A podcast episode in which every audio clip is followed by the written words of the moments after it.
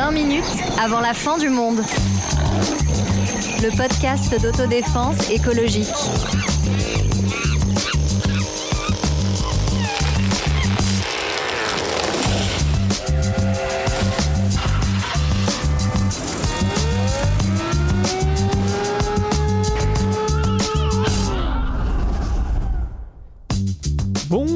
Avec toute l'équipe, on est très heureux de vous retrouver pour un nouvel épisode. Et oui, ce podcast a lui aussi été confiné pendant quelques temps. On repart de notre côté à l'occasion de ce dixième épisode avec un sujet un peu passé inaperçu ces derniers temps. J'ai nommé le Covid-19 et plus encore les liens entre Covid-19 et écologie. Beaucoup de choses ont été dites ou écrites.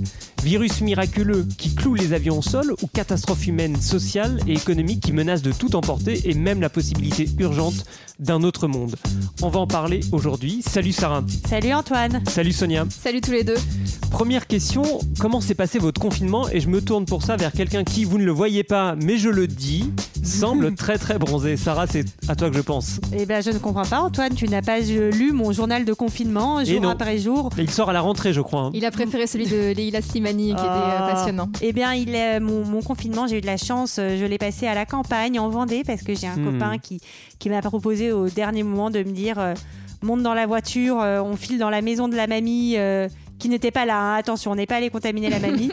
On file dans Simplement la la maison. Vendée. Non, en plus, il n'y a pas vraiment eu beaucoup de cas en Vendée. on file euh, dans la maison euh, familiale euh, et on va passer un confinement euh, Mm. à la campagne. Donc il a été euh, plutôt euh, plutôt euh, très agréable euh, avec un temps un peu ralenti même si j'ai beaucoup télétravaillé quand même hein, malgré tout.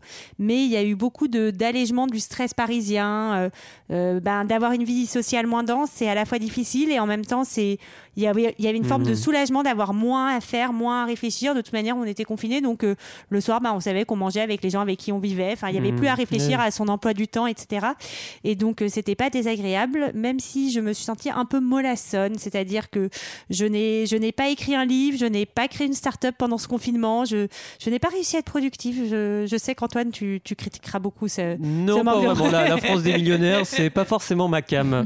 Et toi, Sonia?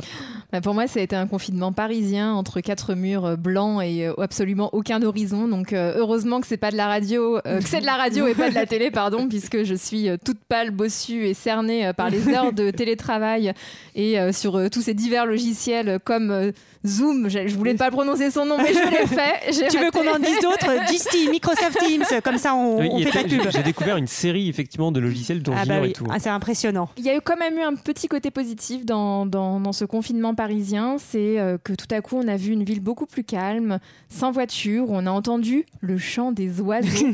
Alors je sais pas si euh, les gens qui ne vivent pas à Paris se rendent compte ce que c'est que pour un Parisien d'entendre enfin des oiseaux.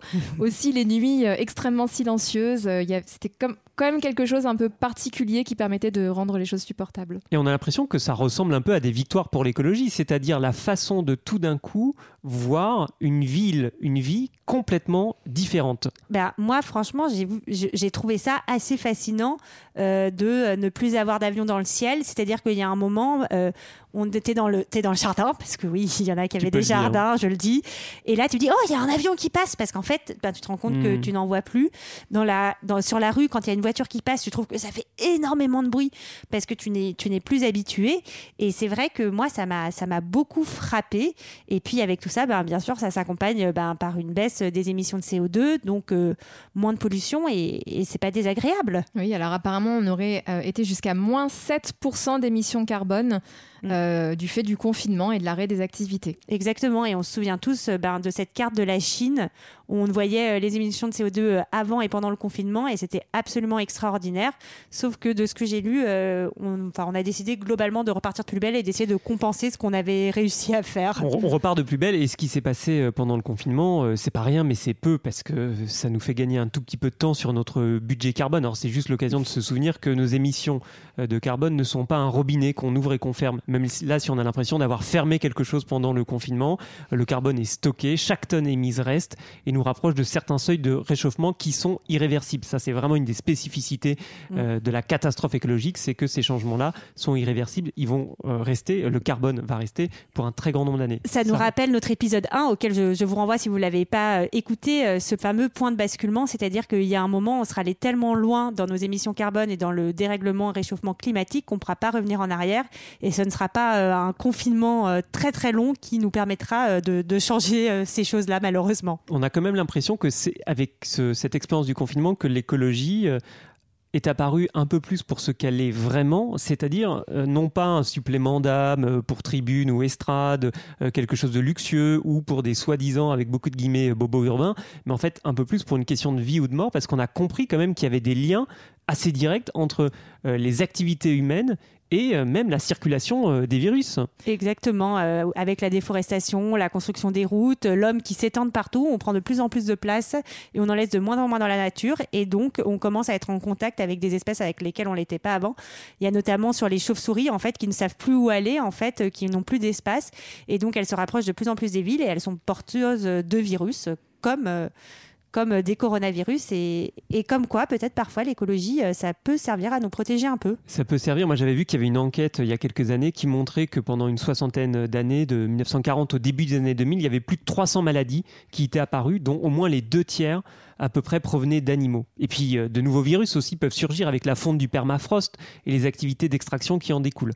Alors, il y a ces tribunes qui ont animé euh, euh, le désir d'un monde, d'un monde d'après, mais est-ce que tout ça est, tout ça est si simple que ça? Est-ce que tout ça a été euh, toujours bien reçu? Mais parlons-en justement de ces tribunes, Oui. Ces milliers de tribunes. Donc franchement, certaines d'entre elles étaient un peu ridicules quand on avait euh, toute une série euh, d'acteurs et d'actrices qui par ailleurs font des publicités pour vendre des produits du luxe et qui là se, se targuaient d'une position de donneur de leçons euh, euh, écologiques. Honnêtement, pour moi, ça n'a aucun impact si ce n'est négatif. Et alors voilà, mais elle a, Sonia a tout à fait raison. Et au contraire, il y avait quelque chose de rassurant de voir une telle mobilisation d'autres acteurs de la Mhm. société civile, d'ONG, de citoyens, pour dire construisons ensemble un monde d'après.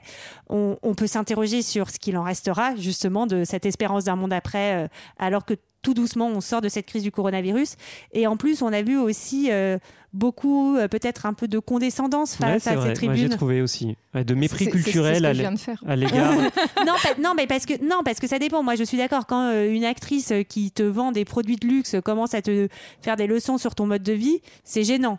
En revanche, quand c'est des ONG, des citoyens qui sont mobilisés depuis longtemps, Ouais. ça n'a rien à voir pour moi. Sachant que dans la tribune qui a été signée, euh, qu'évoque Sonia par euh, beaucoup euh, d'actrices euh, françaises très connues et aussi des acteurs euh, internationaux, même Madonna d'ailleurs, euh, qui avait fait des pubs pour un certain nombre de, marques, euh, il était écrit par les signataires Le consumérisme nous a conduit à nier la vie en elle-même. Donc là, il y a une forme de contradiction qui est difficile. Non, ce que tu disais, Sarah, sur le militantisme, c'est vrai, moi j'ai éprouvé, j'ai senti qu'il y avait cette espèce de mépris de dire voilà, vous dénoncez euh, le monde d'avant, vous avez envie du monde d'après, euh, mais euh, qu'est-ce que vous proposez? Où sont vos agendas, vos 35 propositions, vos catalogues de réformes? Et donc, je suis pas très à l'aise avec ça parce qu'on peut vouloir que la vie ne soit plus comme avant sans exactement savoir comment nous voudrions qu'elle soit.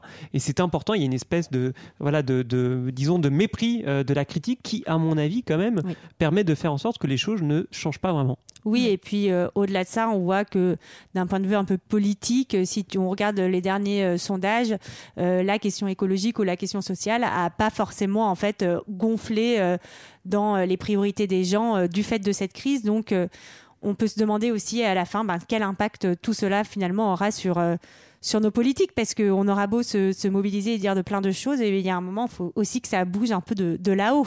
Et c'est vrai que tu, tu fais référence aux préférences partisanes politiques des uns et des autres. Le baromètre du CEVIPOF, alors qu'il y a un centre de recherche de, de Sciences Po, le montre bien qu'il y a une grande stabilité des opinions politiques, puisque entre février et avril, la proportion des gens qui se déclarent de gauche, de droite ou du centre n'a pas bougé. Donc on a l'impression que l'expérience de cette crise du virus voilà, n'a pas complètement euh, fait basculer, dans un sens ou dans l'autre d'ailleurs, Mm. euh, la préférence des gens. Est-ce que tu- L'écologie est-elle de droite ou de gauche? C'est ce que j'allais demander. Et Antoine, peux-tu nous Ah, répondre ce à cette sera- question? ce- ce sera Un l'objet de- prochain épisode. de plusieurs, euh, de plusieurs épisodes. Mais il y a un autre truc auquel je pense par rapport à- au rapport que les gens entretiennent avec l'écologie, c'est le, le rapport à la science, tout simplement.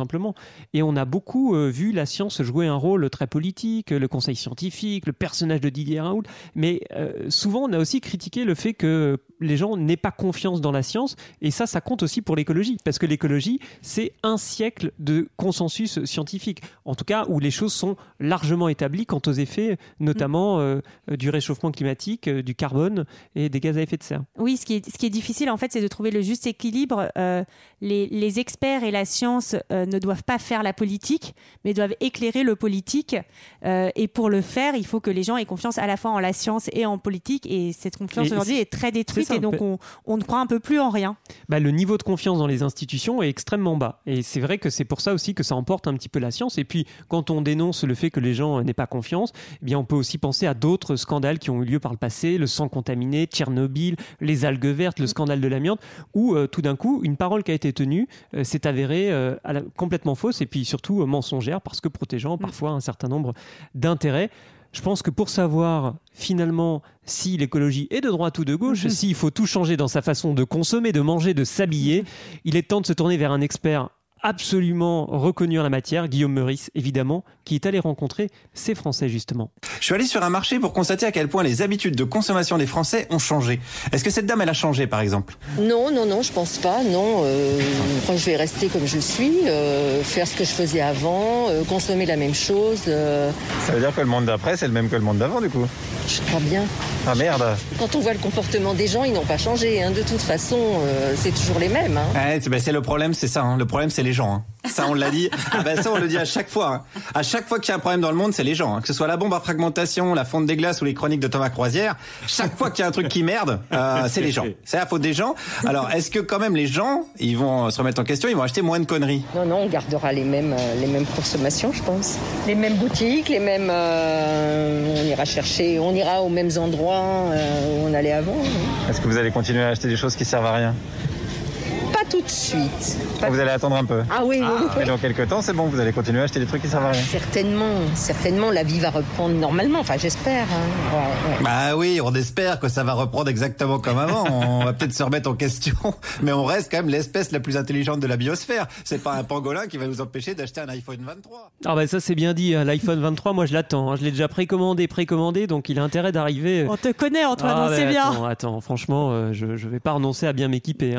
Alors l'espèce la plus intelligente de la biosphère, là effectivement, euh, disons l'affirmation euh, du camarade Guillaume Meurice peut être, euh, disons, nuancée. Enfin, on n'a pas été quand même l'espèce la plus égale d'ailleurs face à cette crise. Bah oui, en fait, on l'a vu à la fois face à la maladie. En fait, les personnes les plus touchées ont été des milieux souvent plus populaires. Pourquoi? Parce que face au confinement, on n'a pas tous été égaux non plus, puisque ben, ceux qui devaient aller travailler, ben, c'était par exemple nos éboueurs, nos infirmiers, nos assistants médicaux, les nos premiers, caissiers. Les premiers de corvée, comme titrait un journal pendant le confinement. Exactement. Et donc, on a été extrêmement euh, inégaux face à cette crise et on va sûrement être extrêmement euh, très inégaux face aux conséquences à moyen et long terme de cette crise. Ça c'est clair, sachant que le, point commun, enfin un des nombreux points communs entre ce virus et euh, la catastrophe écologique, c'est que ça vient se nicher dans les inégalités et ça les amplifie. C'est aussi pour ça qu'on peut rêver euh, d'un monde d'après. Mais tu parlais, euh,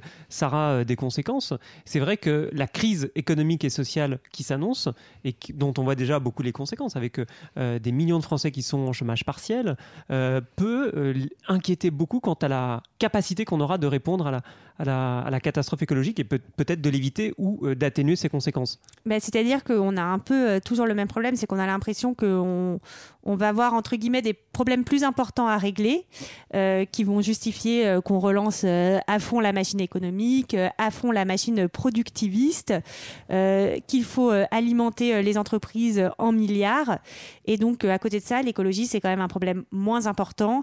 Et on, voilà, on polluera peut-être un peu plus, mais ce qui compte, c'est de relancer l'économie, d'avoir de la croissance, etc. Et ce sera mis avant tout et réfléchi uniquement dans ce sens-là. Oui, d'ailleurs, le plan de relance du gouvernement a été très critiqué parce qu'au départ, il n'imposait aucune contrepartie écologique. Donc, par exemple, 7 milliards ont été euh, en partie prêtés euh, à, Air France et on peut se demander euh, quel est le sens de faire un tel investissement aujourd'hui dans une entreprise qui n'a aucun avenir, puisque euh, c'est l'avion, c'est très pollueur, et euh, Bruno Le Maire a beau annoncer que euh, Air France deviendra la compagnie aérienne la plus écolo du monde, le problème c'est qu'un avion polluera toujours, et le problème c'est le, fait qu'il y ait beaucoup beaucoup de monde qui bah, continuera à prendre si, l'avion. Sauf si on pédale à l'intérieur, hein, non mais des chaînes et des trucs Ce que je trouve hyper intéressant, c'est que déjà qu'Air France a dit il y aura un peu quand même des contreparties, on va moins mettre. Alors moi je les ai notés. Hein. Alors un peu, mais pas complètement, suppression des vols internes, compensation carbone, alors il paraît que ça marche pas du tout, hein. biocarburant à, 5%, euh, et des nouveaux avions qui polluent moins, et optimisation du pilotage, je pense qu'avec ça, ça va tout changer. Et moi, ce que j'ai trouvé hyper intéressant, c'est qu'il y avait une tribune, je crois, dans le monde, d'étudiants en aéronautique qui disait justement, en fait, euh, il faut arrêter de dire qu'un jour on aura un mmh, avion propre. C'est faux. Mais bien il faut aller vers un nouveau modèle où on volera moins. et nous, en tant qu'étudiants, euh, on l'accepte. La téléportation, c'est pas Non, mais je crois que c'est très gourmand en énergie, la téléportation. ça, ça existait. ça, serait pas impossible. Et on a l'impression que cette crise a prolongé euh, alors la, la, la, critique, notamment pour les libéraux, d'un État à dégraisser qui serait incapable de gérer la crise. et donc on a vu réapparaître alors des mots. Alors là, les mots du, du monde d'avant d'avant presque adaptation, souplesse, réactivité. Il y a même un chroniqueur aux échos euh, qui a dénoncé pendant le confinement euh, la préférence française pour le non-travail. Sarah, ce non-travail, il a été euh, très souvent du travail télétravail. Il a été du télétravail. Alors déjà, je veux dire deux choses. Ce non-travail a souvent été du chômage partiel euh, qui pouvait être dénoncé aux inspecteurs euh, du travail, car il y a beaucoup de gens qui ont travaillé à temps, accepté de travailler à temps plein en étant un peu moins bien payés. Mais comme c'est l'État qui paye, euh, ça arrange tout le monde. Ce qui est toujours très drôle d'ailleurs. Les libéraux critiquent mhm. l'État, mais par contre, quand l'État permet de sauver les boîtes, on mhm. est tous d'accord. C'est vrai. Et puis, moi, j'ai beaucoup télétravaillé. Je n'aime pas beaucoup télétravailler de manière générale. Et surtout, je, je suis assez inquiète quand je vois tous les gens autour de moi qui ont trouvé le télétravail merveilleux parce que euh, autant si ça nous évite de faire un Paris-New York pour aller à une réunion, ce qui m'arrive très souvent dans mon emploi très important, c'est bien. Mais si ça veut dire que même quelqu'un qui habite euh, à deux stations de métro quand tu es parisien de chez toi, eh ben t'arrêtes de le rencontrer parce que c'est plus facile en visio, je n'aime pas trop cette dématérialisation euh, des choses. Il y a une autre inquiétude que moi j'ai par rapport au télétravail et à imaginer si ça devient demain la forme, disons, banale de nos expériences de travail, c'est l'isolement syndical et psychologique parce qu'on on en parle d'épisode en épisode. Enfin, il y a un vrai piège en matière d'écologie, c'est de croire que tout se résout à l'échelle individuelle. Et le fait qu'on soit fragmenté, qu'il y ait plus de collectif de travail, qu'on puisse ne pas évoquer, je sais pas, des difficultés, se peindre de sa, de sa situation ça fait partie, euh, ça fait partie des, problèmes. Voilà, un individu isolé, euh, bah, c'est aussi le chemin pour un individu qui soit moins politisé. Surtout qu'avec la crise, on peut imaginer que les gens auront encore moins le temps euh, qu'aujourd'hui de, s'engager dans des causes comme la cause écologique, en particulier pour les jeunes qui euh, vont être confrontés à des gros problèmes de précarité, de recherche d'emploi, etc. Et qui sont aujourd'hui ceux qui portent ce combat dans les rues. Donc s'ils ne sont plus là, euh, ça, risque de porter un grand coup à cette cause-là. Mm. Et j'ai envie de rajouter sur, euh, et pour nous renvoyer aussi à notre épisode sur le numérique, ben, c'est qu'en en fait, le numérique a aussi un impact sur l'environnement. Donc je ne sais pas comment on calcule la différence entre un trajet en voiture et une visioconférence. Voilà, c'est peut-être un peu compliqué, mais en tout cas, ça en a un, il ne faut pas, il faut pas l'oublier. Il faut pas oublier aussi, c'est que moi, ce qui m'énerve, c'est qu'on a tendance à croire que le numérique nous rend tous égaux, qu'on peut, on a mmh. tous accès à Internet, on pourra tous participer à des grandes concertations sur Internet, donner notre avis sur Internet. Mais en fait, c'est faux. On est inégaux face à Internet.